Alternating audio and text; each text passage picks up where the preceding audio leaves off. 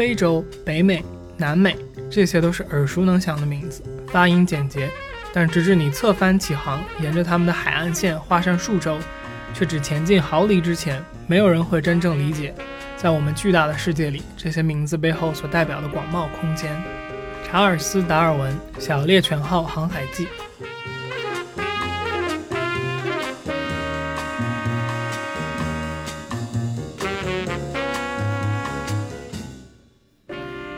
我就坐在舱门旁边，就是我离那个舱门大概就半米那么近。他们俩跳的时候把你拱下去是吗？不是把我拱下去，就是我坐在门那儿挡住了人嘛。他们要从我身上跨过去跳。嗯。所有其他人都是等这个飞机已经到云层之上，才看到那个门帘子外面的世界的。嗯。我是他们没有到云层之上就把那个帘子拉开了，就那个风就已经 就吹着我的脸。往下一看，就是那种万丈深渊。就而且我之前聊的时候跟你说过，这个跳伞最大的一个恐怖，你如果没有经验上去了才知道，跳伞最恐怖的是冷，特别冷。从那个开门开始，我就已经开始哆嗦。我我不知道我的教练他有没有意识到我在哆嗦。我会觉得他可能觉得我是害怕，但是我是真的冷。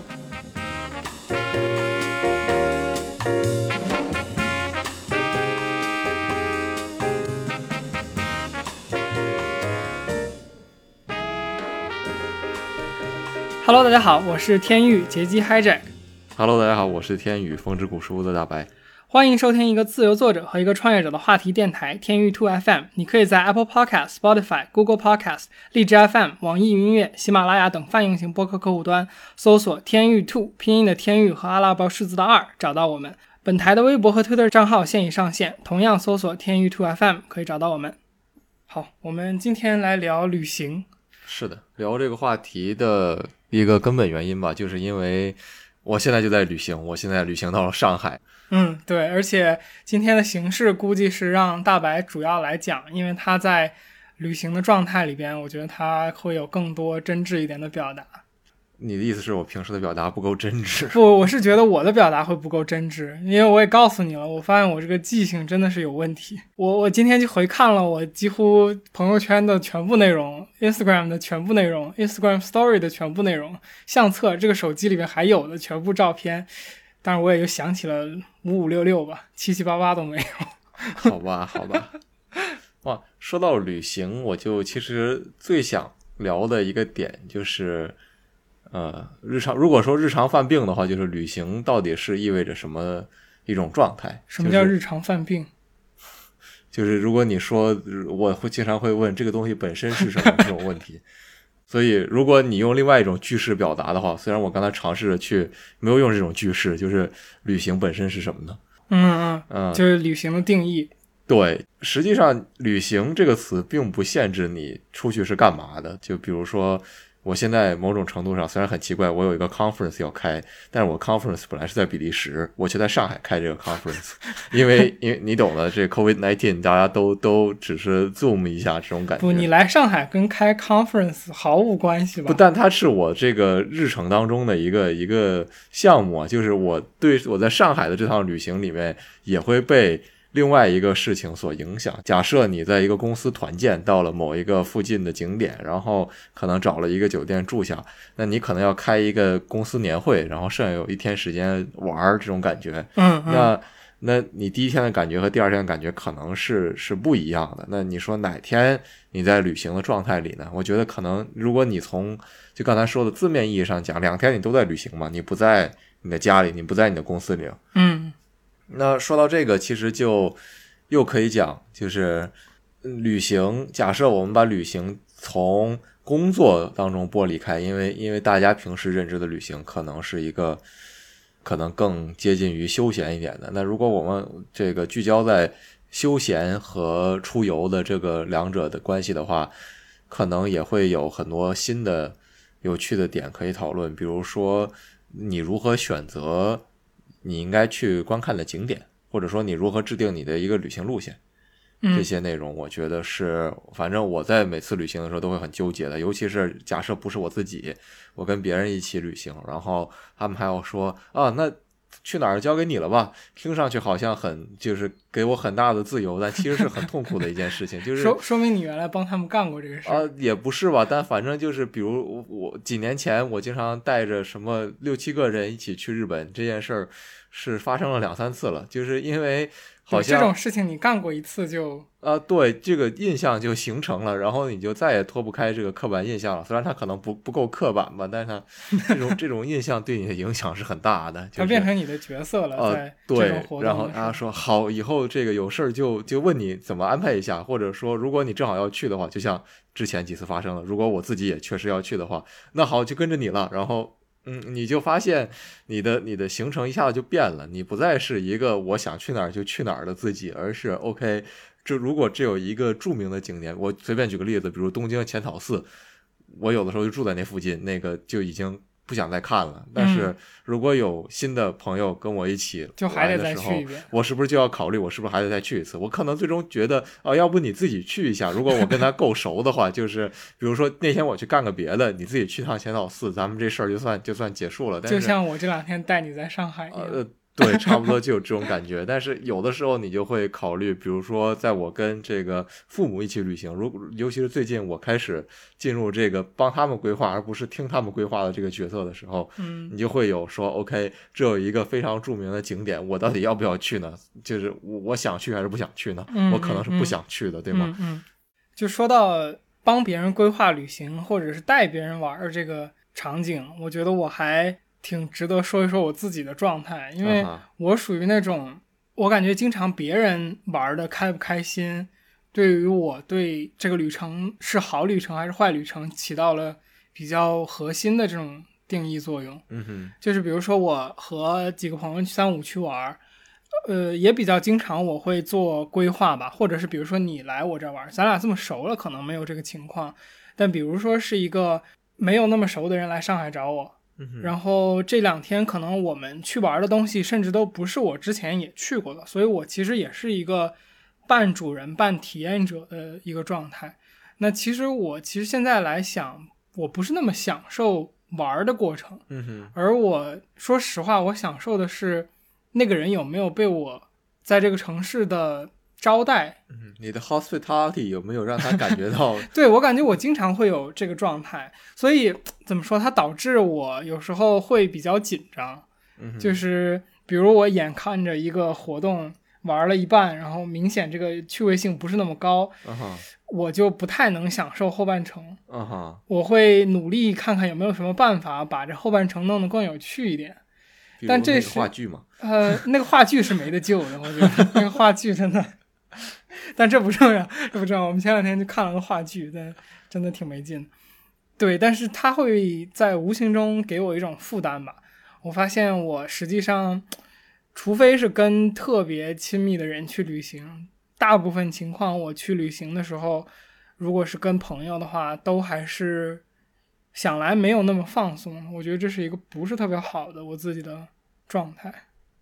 对我，我特别能理解，就是就像刚才我说的，比如说几年前我在带几个人去日本的时候，那这个有的时候，当你带复数个人的时候，这个团的组成的构成可能就会比较复杂了。当然，我那个还相对比较简单一点，基本上都是之前的同学，但是而且大家互相也都还比较熟，所以这这算一个优势。但是，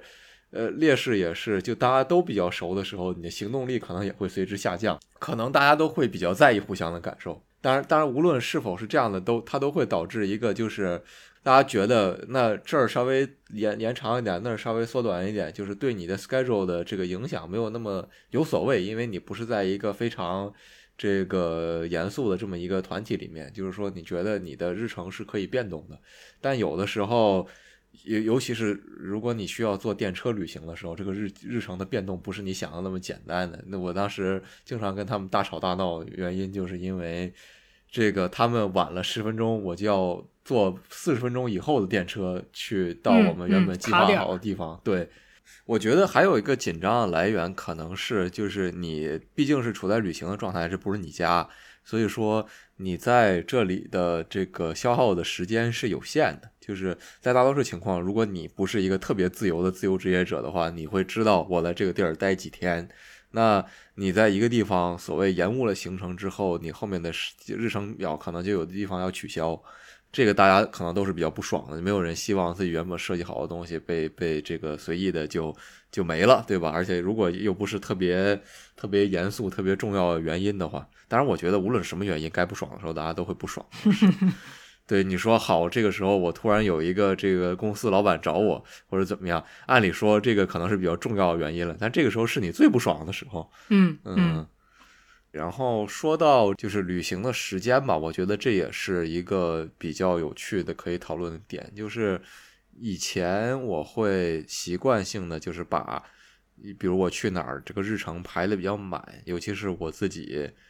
旅行的时候，我会把我想要去的地方通通塞进我的日程表里面。然后，其实就是带着人去日本那一次吧，就是在十五天，因为我当时拿短期签证，最多就十五天，满打满算的十五天的行程里，我去了十个城市。嗯，然后我几乎每天都拎着拉杆箱在 在在路上跑，然后去电车站里疯狂换车。嗯，然后其实就很痛苦。然后到第二周的某一天，在箱根。的那个一个温泉酒店里，我就突然就病了，就是因为就太累了。然后好在是那个环境还比较放松，然后其实也不是什么大事儿，就太累了，所以歇了一天就好了。嗯，但是但是就在那之后，我渐渐的就会开始考虑说，我干嘛呀？我干嘛？我又不是这辈子最后一次去那儿。就是当然，这这是我的一厢情愿了啊。就是万一万一是我也不知道，但是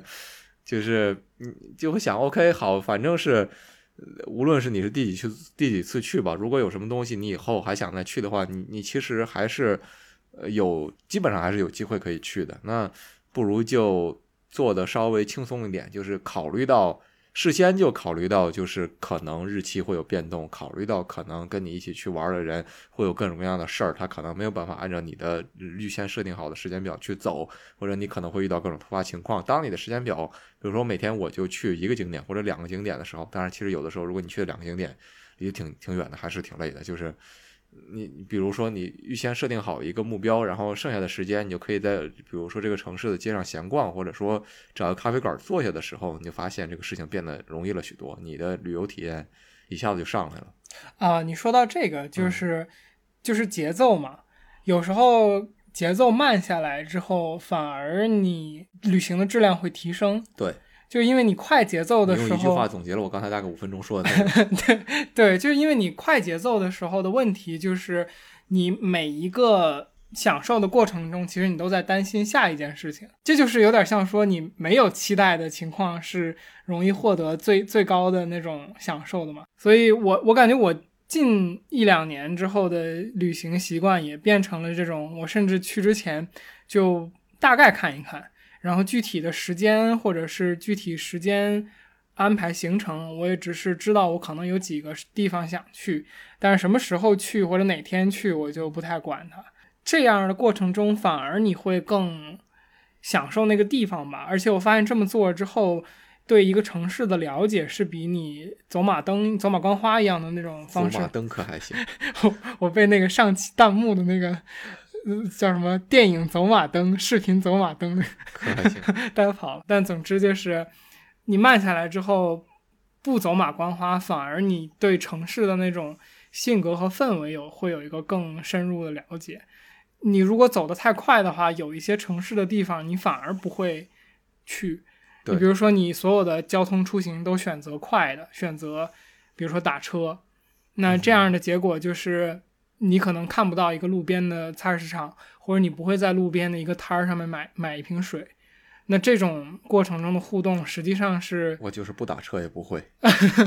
但是，我我反正会觉得这种互动是对一个城市更好的一种接触的办法吧。嗯，你这次来上海有什么体验想分享吗？就是路边摊儿真的好危险。为什么？就。呃，我不知道啊，就是我感觉我对路边摊的情感特别复杂。我一方面知道，就是就很多附近原本这个比较这原住原住民这个词儿可能有点怪异，但是就是比较这个土生土长在这个地方的人，他的人家可能就是靠这样一个路边的小店来营生的这种。但是我觉得路边店的同质化现象特别严重，现在然后导致它处在一个非常尴尬的位置，就是。你到了一个，比如说上海这附近有一个叫朱家角，这这么一个水镇，嗯，那我感觉的体验和我在北京附近的那个古北水镇可能就没有什么差别，嗯，那可某种程度可能还不如。当然，这个这这个就是见仁见智的问题，但是。嗯，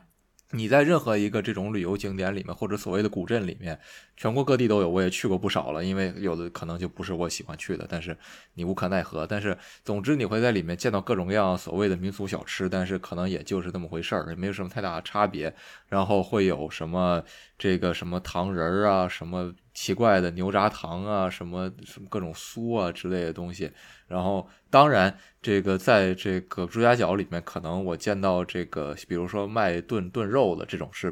我之前没见过，还稍微有点好奇。但是其他的很多就真的很同质化，什么各种很炫的衣服呀、儿童玩具啊这些东西，就是就觉得他在任何一个小的摊儿里，你真的都能见到这些东西。然后他就，你有没有发现，所有的旅游景点好像都会有一家店叫遇见你？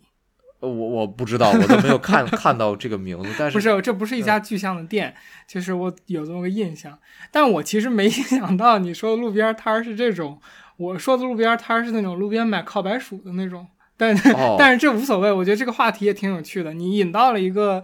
我觉得国内旅游，我其实是很失望的，就是我不是说。不应该有这种小的小的这个个体的生意，就是说，不是说所有的东西都应该是 Seven Eleven、Family Mart 我才高兴。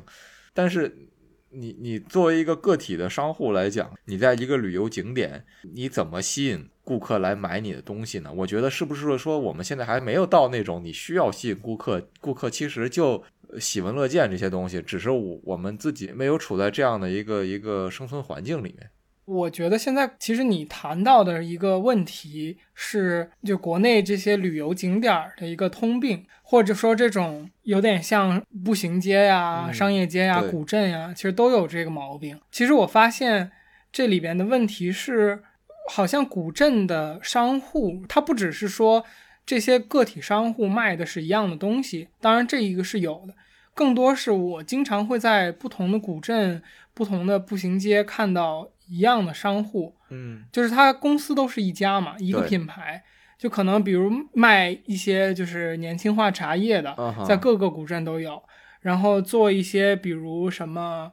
卖扇子的，卖呃瓷器的，其实每一个地方的都是一个品牌嘛，这个和我们现在国内的商场一样，对，就是你在各个商场其实逛不出任何特色嘛，哪家店你在上海逛一个。Shopping mall 和你在北京逛一个 shopping mall 是没什么区别的，确实没店都一样。对对，所以我觉得古镇其实不是说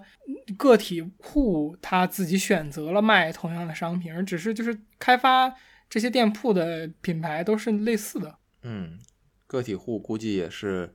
如果你作为个体，可能很难竞争过这些所谓的品牌吧，因为就是这个问题，它本身也是很有两面性的，一方面。我们说个体户失去了特色，但同时他可能获得的东西是，比如说一个品牌它的保障，就是从安全角度也好，或者说信顾客的信任程度也好。呃，我想说的一点就是，可能是因为我们在旅游的时候或想要获取的东西和在 shopping mall 里是不一样的，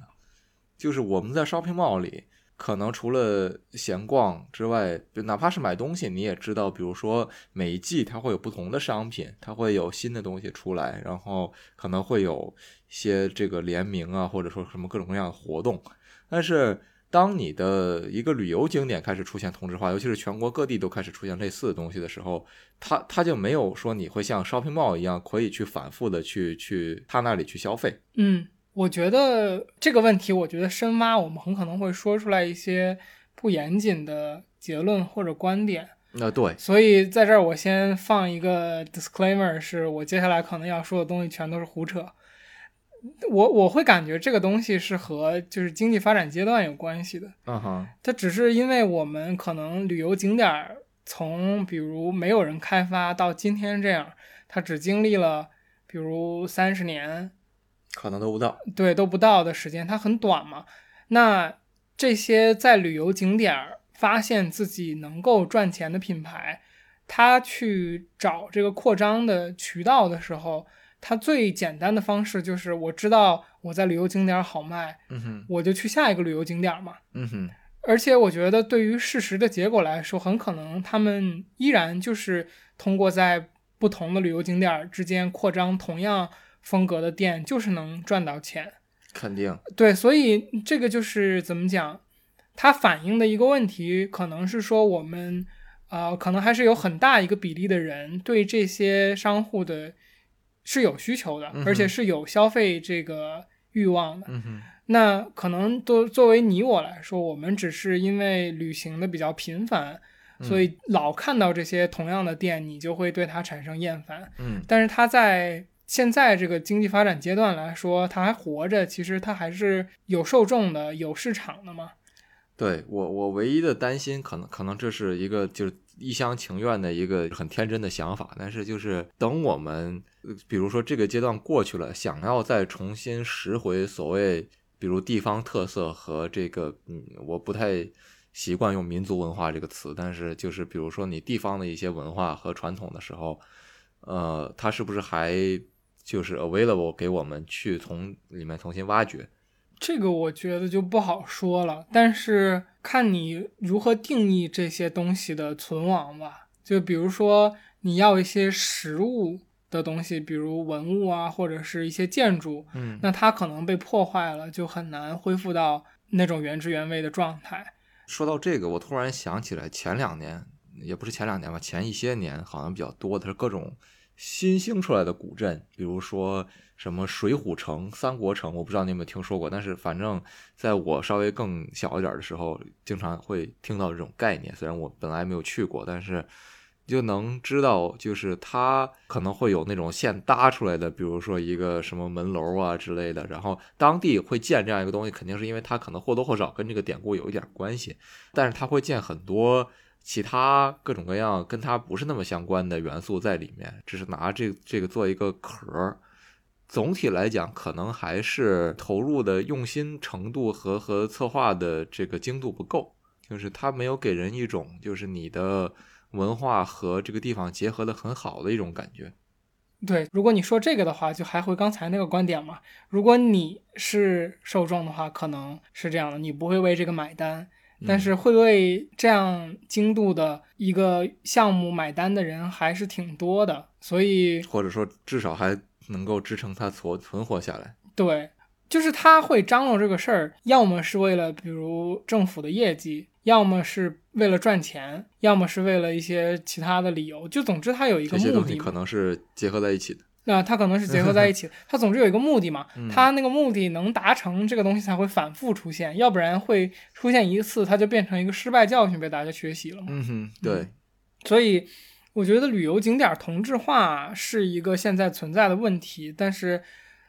我会觉得它终将走向一个。更多差异化。我我其实很怀疑，说实话，就是当我们在说，比如说这种三国城这种古镇同质化不好的时候，呃，你可能会觉得说我们喜欢的东西是类似于那种，就比如摩天大楼里面那种很炫或者说很后现代那些装置，但其实也未必。就是我感觉。网红打卡最近这些年成为了一个一个在这个我们之前谈到抖音这种东西出来之后的一个一个旅游主线。比如说你现在打开这个美团或者说其他的这种旅游导向的 app 之后，你就会看到比如什么一个不用小红书的直男，对对，就比如小红书或者说什么，反正无论是哪一个吧，我就看你说不出来小红书。啊，对，嗯，你接着说。啊，嗯。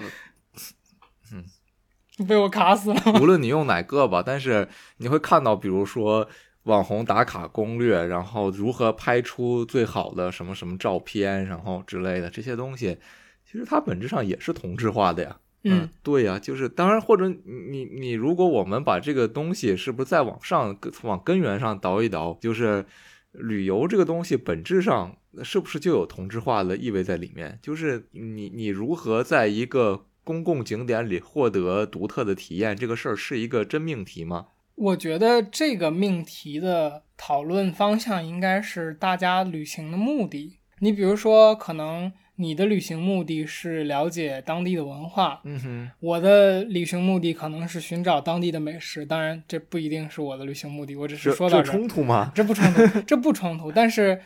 有的人旅行的目的，可能我确实是想出去拍一些好看的嗯照片。对，所以，当某一个旅行目的的人出现，并且这一个群体很大的时候，你就会觉得说旅游景点很同质化或者怎么样。比如说，像刚刚说的第三种，就是你讲的，嗯，呃，什么抖音、小红书这种会推崇的嘛，什么拍照打卡点之类的，是因为大家确实有这个需求的人群很大嘛。所以我其实也在反思，就是当我去到所谓稍微不那么热门的景点，拍出不那么好看的照片，当然我我本来不喜欢被人拍照，或者是就哪怕是我拍的风景照片，不代表它是不同质化的，它只是嗯没有那么多人跟你一起在这个体验里面。但是如嗯果你说同质化与否，它我实在不能认为，比如说我在秋叶原的某个店里买什么东西是一个很独特的体验。可能作为一个一个动漫游戏这方面的爱好者，我可能会去比如某个展会。那比如最近的 China Joy，这也是我在上海来逛的一个东西。那可能对于跟这个行业相处不是那么紧密的人，他会觉得哦，这是一个很很新奇的事情。但是假设你就是处在这个环境里面，你这个展会里面有上万人，那你这个体验独特在哪儿呢？嗯我知道我说的东西可能有点自相矛盾的味道在里面，但是它确实是一个真实的问题。或者或者，如果你把它扯的鸡汤一点，旅游本身意味着什么呢？呃，你说的等于你说了两个点，嗯第一个点是同质化的问题，第二个点是，呃，由于这个同质化引出的，就是旅行的价值到底比其他东西高在哪儿？倒不是比其他东西高在哪儿，就是旅行这个东西它自己有没有价值，还是说是你通过旅行构建了一一些场景，这些场景本身有价值，对，因为你说的第一个同质化这个问题，我觉得同质化是无法避免的，嗯任何事情的同质化都是存在的。嗯你看一个电影作品，看一本书，听一个音乐，都是存在同质化的。嗯那你就没有在这些东西里边得到享受嘛？那肯定你是有得到享受的嘛。尤其是当一个音乐作品或者电影作品火起来之后，大家都在夸它，那当然你会有这这种情况下感觉自己不那么特别的那种嗯感受，但是或者你会有一种众人皆醉我独醒的感觉，啊，我就不说了，就我就感觉就挺嗯，但是就这个同质化和有没有得到旅行享受是可以分开的，就是它是有互相影响的。就我觉得大家没有必要因为我和别人享受了同一个东西，会有一种不好的感受。我觉得这是一个不太好的导向，或者追寻自我、追寻独立本身也是一种大众思维。我感觉我又把话题带到了一个非常奇怪的走向，明明感觉是一个可以很轻松、很愉快的节目，好像又又回到原来那味儿了。就 是不如我们就聊一聊，就是旅行当中比较轻松愉快的这种有趣的经历。嗯好。那我来讲一讲我这边有准备一些旅行的故事吧。好啊，一九年的时候去了呃 L A，去了加州，然后在这里边呢，我感觉有几个比较有趣的可以讲一讲吧。先讲跳伞吧，要不？好啊，呃，跳伞这个事儿印象还算比较深，因为当时跳的那个伞它是分成不同种类的，就是你如果是完全的初学者，就是第一次嗯跳的话，它叫 tandem dive，tandem dive 就是有一个人，对，就是你在他胸前，他那种跳法，就你后面贴一人，然后还有就是比较老手一点，你可以自己跳。嗯，那老手的那种应该是有一个学习的 program，嗯，你要学好像是半个月还是多少，嗯反正我是肯定没戏嘛，我就只能选那个 tandem dive，嗯，然后当时就去了，叫 skydive Elsinore，大家其实可以查到这个地方，它有它的 Instagram，然后。去之前你要先签一个协议，很长的那种对 waiver 就是死了，都不是都不是他们的对对对，基本上那个就是那个意思。他写了很多具体的情况，嗯然后那个很长，你要签无数个字，嗯，这个是你要到现场之前就在邮件里面签好的。因为跳伞这个事儿已经想了一段时间了，然后后来去之前签这个 waiver 是第一次觉得哦，这是一个有点 serious 的问题。到那个跳伞的位置的时候，呃，我还整个是比较轻松的。它是你在那边先要再手签一个 waiver，、就是那种呃叫什么免责声明类的东西，嗯然后就是在那个排队的位置等等你的机位，然后你就能在一个有点像那种军事的那种营地一样的那种氛围的地方，有一些木质的那种户外的椅子和桌子，在那边等。各位特种兵请准备哎，对对对，就是有那个氛围。然后当时还有一个比较有趣的细节是它的那个营地的木头的柱子，因为它架了那种遮阳的棚子，嗯然后架那个遮阳棚子的木头柱子上面钉了很多车牌儿，是有那种各个地方的。其实这是一个挺正常的那种装饰嘛，嗯嗯嗯你在甚至很多酒吧里边会看到。然后我当时看到，我就开玩笑说：“我说这是不是就是人已经没了，然后，就把车还在，把车拿过来就 就盯上，就当时反正，但其实不紧张，但是就还挺有趣的吧，啊有各种神奇的那种念想。就你不紧张，但是你脑子就思路就转的还比较邪门儿，那么一个心态。嗯哼，排队大概排了有半个多小时吧，那天人不算特别多，天气还很好，但你是能看到，在营地能看到就就是那个飞机飞上去，然后有人跳下来的，嗯就看他们芝麻粒儿多大小，然后慢慢慢慢往下飘飘飘那样这个还是也是徒增了一些紧张气氛吧。然后直到我们排到的时候呢，上飞机，我是最后一个上去的。嗯，然后这个最后一个上去，我当时是没有什么意味着你第一个心理准备不只是意味着我第一个下去。首先，它那个飞机是舱门儿，就是一个有点像商场里边那种店铺晚上关门的时候嗯拉下来的那种半透明的帘子，它就是一个帘子，嗯而就是你能从那个帘子直接透明的看到窗外的。嗯第二是它是那种有两排竖着的凳子，就是嗯你从机舱，因为机舱一共可能就坐十个人，嗯很小的小飞机，它从就是驾驶员后椅子后面开始有两个板凳，嗯当然是那个板凳是钉在地上的啊，那个板凳是那种很长的一条，从机的前部延伸到后部的那种。教练教给你的是，你要两只腿把板凳放在中间，也就是你骑在那个两个板凳上的嗯一条。怎么感觉像绕口令？对，然后等到你的时候，你是直接从那个板凳滑到机舱门口，嗯直接出去。我最后一个上去意味着什么呢？意味着我坐地上。啊 就是，然后我的教练上飞机之前告诉我说：“来，一会儿你把屁股一扭，你就下去了。就是我” 然后我从上飞机就感觉自己是最特别的一个，你知道吗？是够特别的。对，而且呢，就是那我那一趟飞机上面还有两个就是比较高端的玩家，嗯就是他们，你看他们的装备都很高端，嗯然后手上还带了那种可以看什么气压、什么嗯。高度的那种奇奇妙妙的手表。然后他们两个是要半路就跳的，嗯。就是我们剩下的都是初学者嘛嗯，tandem dive，、然后他们两个是自由 dive，、嗯。就自己跳。其实是这样啊，我它飞到云层上之后嗯就没那么吓人了，嗯因为你看的地上就你的比较近的位置就有一个云的屏障，嗯但是这两个人跳的时候还没有到那个云层的位置呢。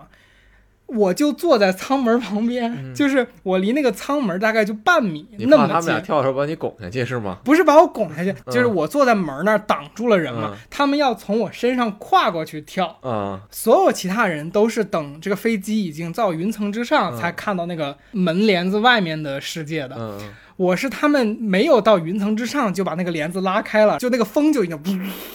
就吹着我的脸，往下一看就是那种万丈深渊。嗯 就而且我之前聊的时候跟你说过，这个跳伞最大的一个恐怖，你如果没有经验上去了才知道，嗯跳伞最恐怖的是冷，特别冷。从那个开门开始，我就已经开始哆嗦。我我不知道我的教练他有没有意识到我在哆嗦，嗯我会觉得他可能觉得我是害怕，但是我是真的冷，就是就是上飞机之前有一个细节，是我当时穿了一个那种夹克，是那种不是很厚，但是是那种是就是那种开拉链拉链儿的夹克，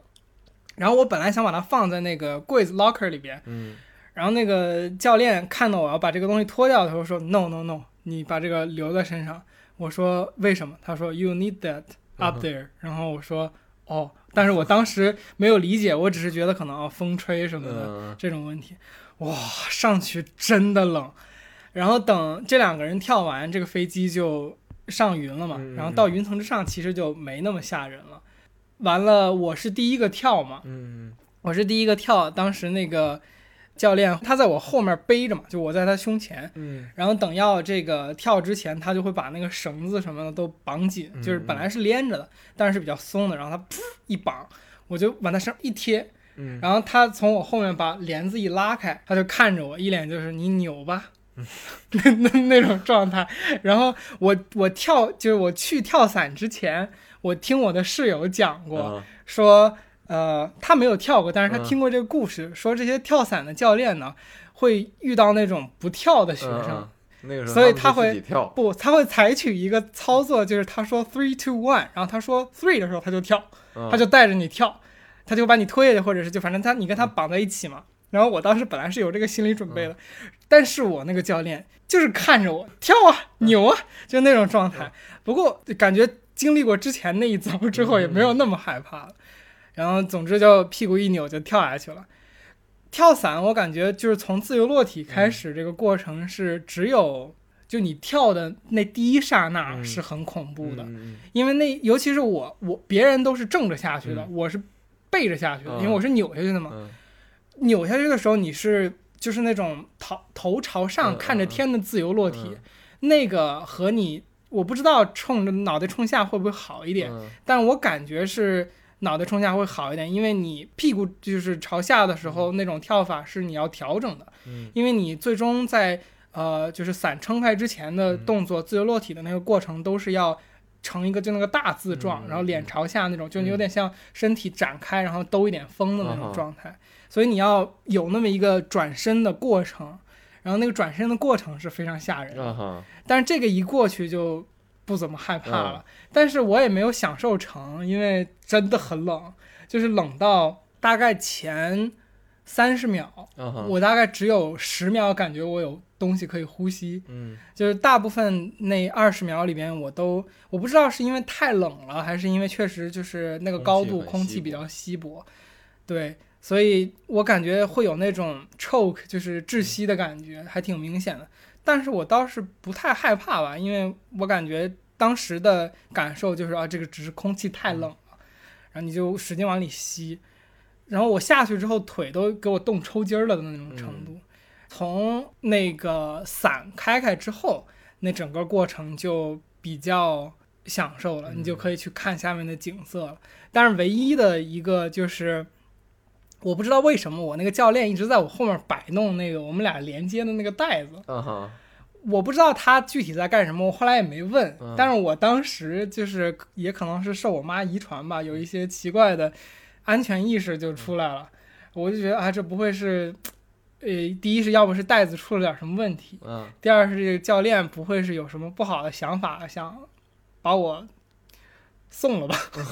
就是他他不会想一边把我解了，然后因为我是绑他身上了嘛，嗯理论上应该是他把我解了，我就 直直接扑通就再见了啊的 那种状态。所以我就就是虽然整个过程很享受，但是我是就是手是死死的拉着那个伞绳的，嗯就我没有放，直到挺后面就是已经就是他也不摆弄他那个袋子了，然后。呃，离地也比较近了，然后我就开始把手拿出来，就各种晃悠啊，什么这那的。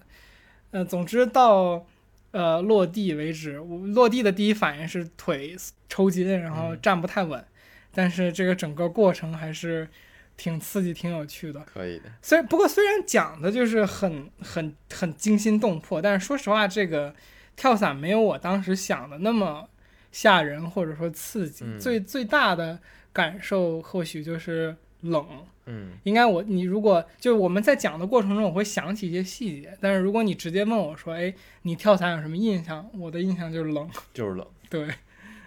可以哎，我觉得这种讲法，反正就是补充一些有趣的嗯内容。但是其实如果要讲旅行的故事的话，其实还是有挺多挺好玩的东西可以讲的。Q 我自己一下，比如说有一个叫罗德岛的地方，和我有一些比较有趣的渊源。呃，这个我们留一个悬念，后面以后再讲。对挖一个坑。如果是我的朋友在听的话，你们应该知道罗德岛是哪儿。嗯，对。OK，那你来讲一个。哇，是这样吧？我觉得好像之前我我们在这个前半段的时候，我提过一嘴，就是说我的旅行基本上都是比较随性的了嘛，就是没有什么特别具体的，比如每天我一定要干这个的安排。但是这也有一个问题，就是我后来说完想起来，我之前那个一六一七年这两年，我连着去了两次日本，然后。呃，我当时一六年的时候就很想去那个三英之森吉卜力美术馆，就是宫崎骏那个。听说很难订票。啊，对，那个玩意儿巨难订票。然后这个故事也就从这儿开始，就是我到那了之后，发现哦，这个东西原来需要提前订票。就我我就当时带着一队人，就从东京坐个 JR，大概可能直接去了。我记得大概四十分钟吧，也不是那么远，然后就去了。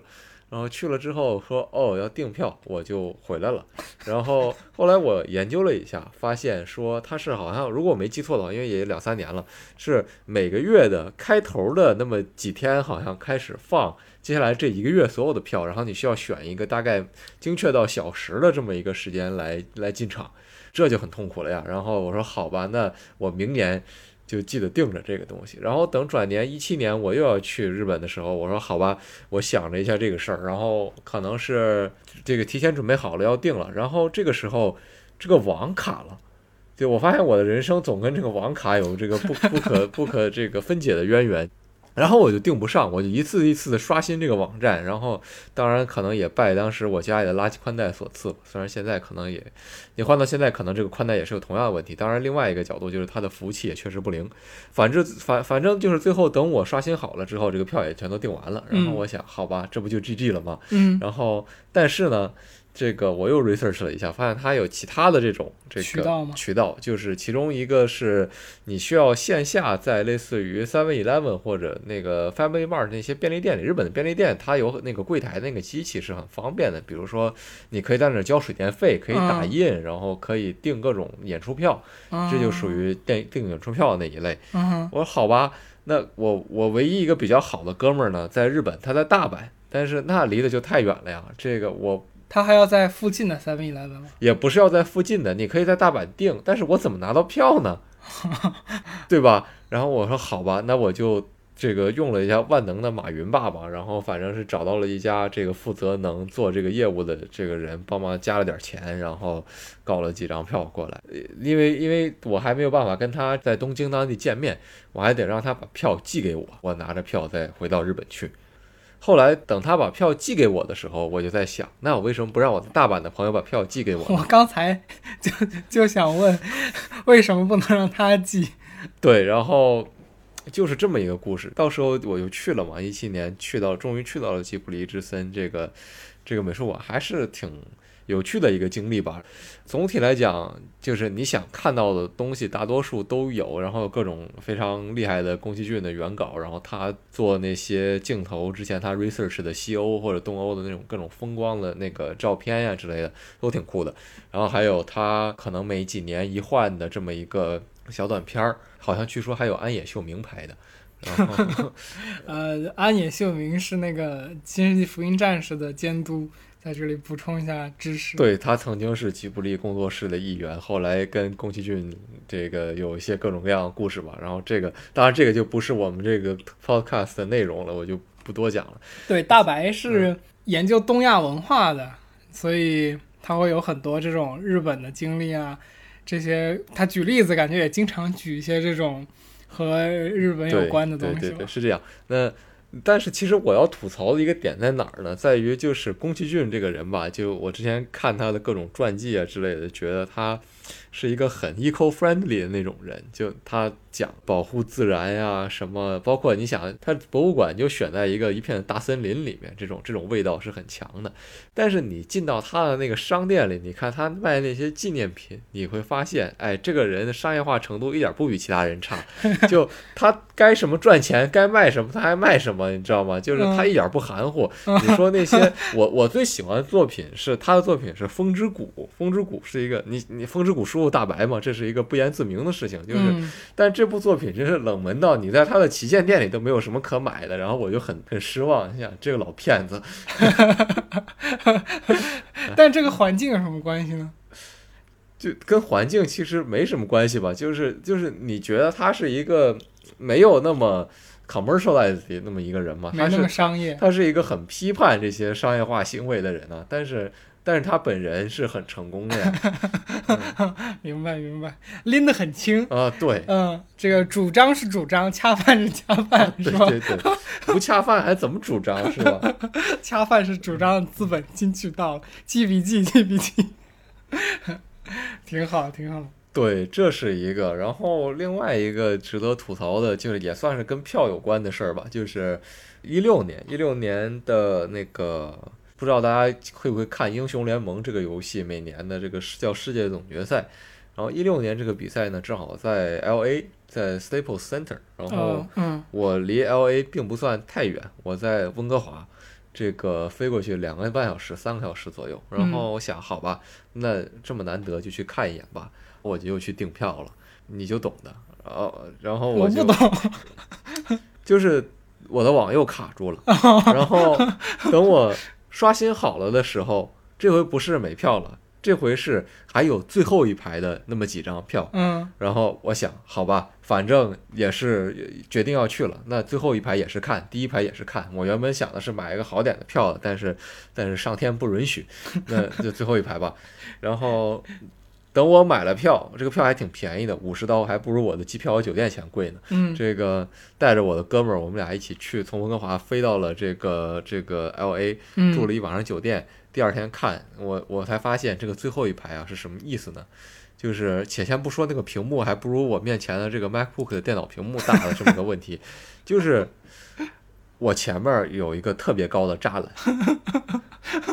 嗯啊，然我后还以为你要说有柱子，我猜的差不多。对，然后就看起来很痛苦。下面的这个选手们就像蚂蚁一样小，然后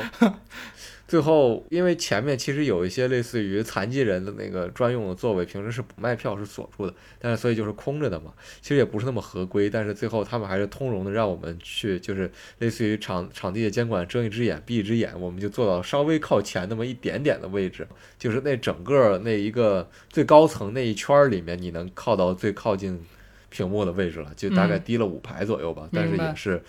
但反反正。勉强能能把那些栅栏隔过去了，嗯，是这么一个事儿。嗯，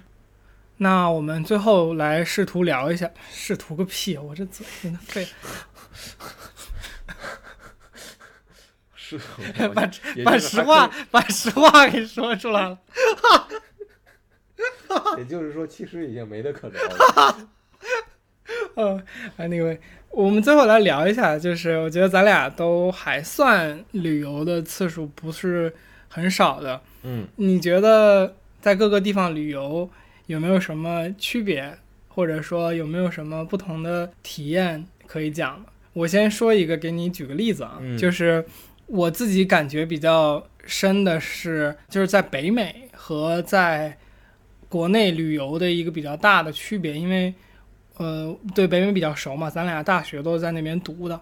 所以在北美那边，我因为我是很多开车自驾游的一个人，就是不会开车的对。你是一个不会开车的人，但我就拿这个举例子嘛，就是我即使是比如说比较远的地方，我要飞过去嗯玩儿，我可能只要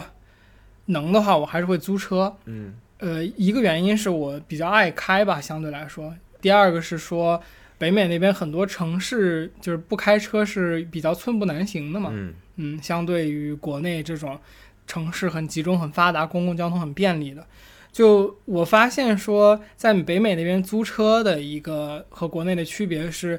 我认为或者说这是我有点猜测意味的，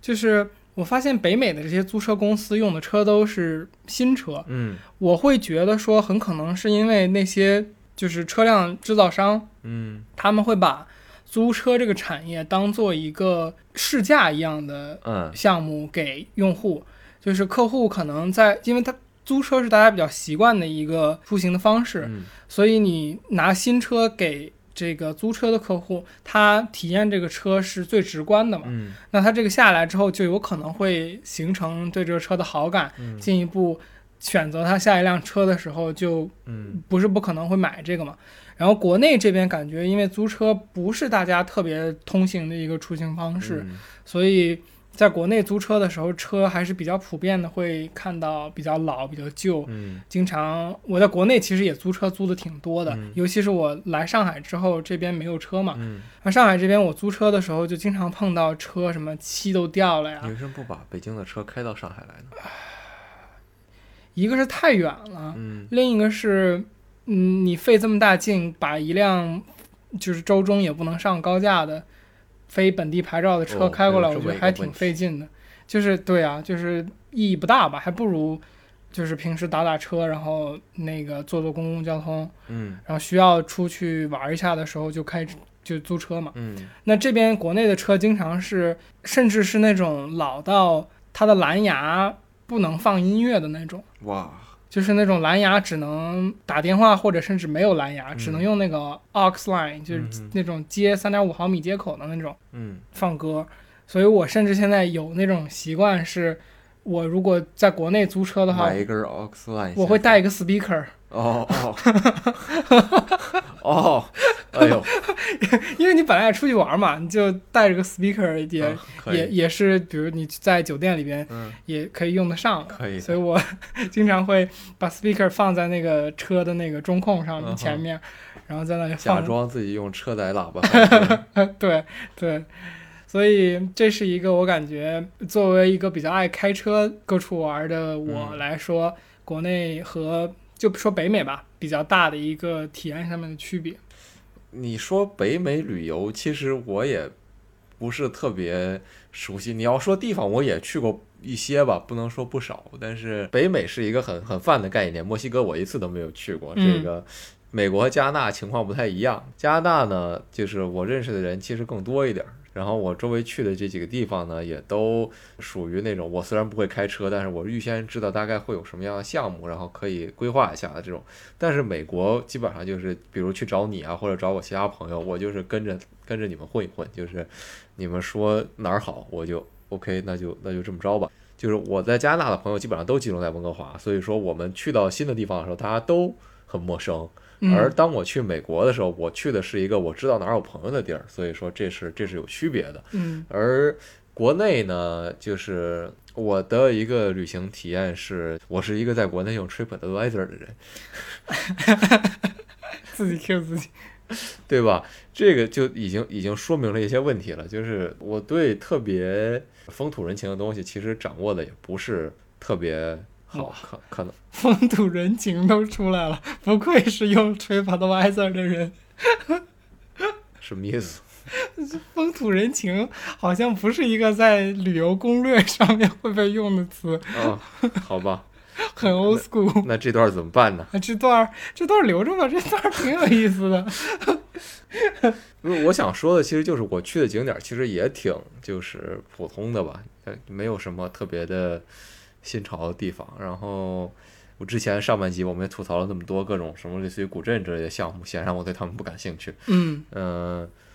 如果说我去的其他地方的话，我其实去过几次那个印尼，然后新加坡之类的。总体来讲，东南亚的感觉就就还挺 chill 的。他们的旅游点的差异化，你觉得强吗？当然，你是作为一个外来人啊，因为你可能嗯，只了解，就好像你可能只会逛一个他们的古镇，你不会连逛他们五个古镇。呃呃，对，就是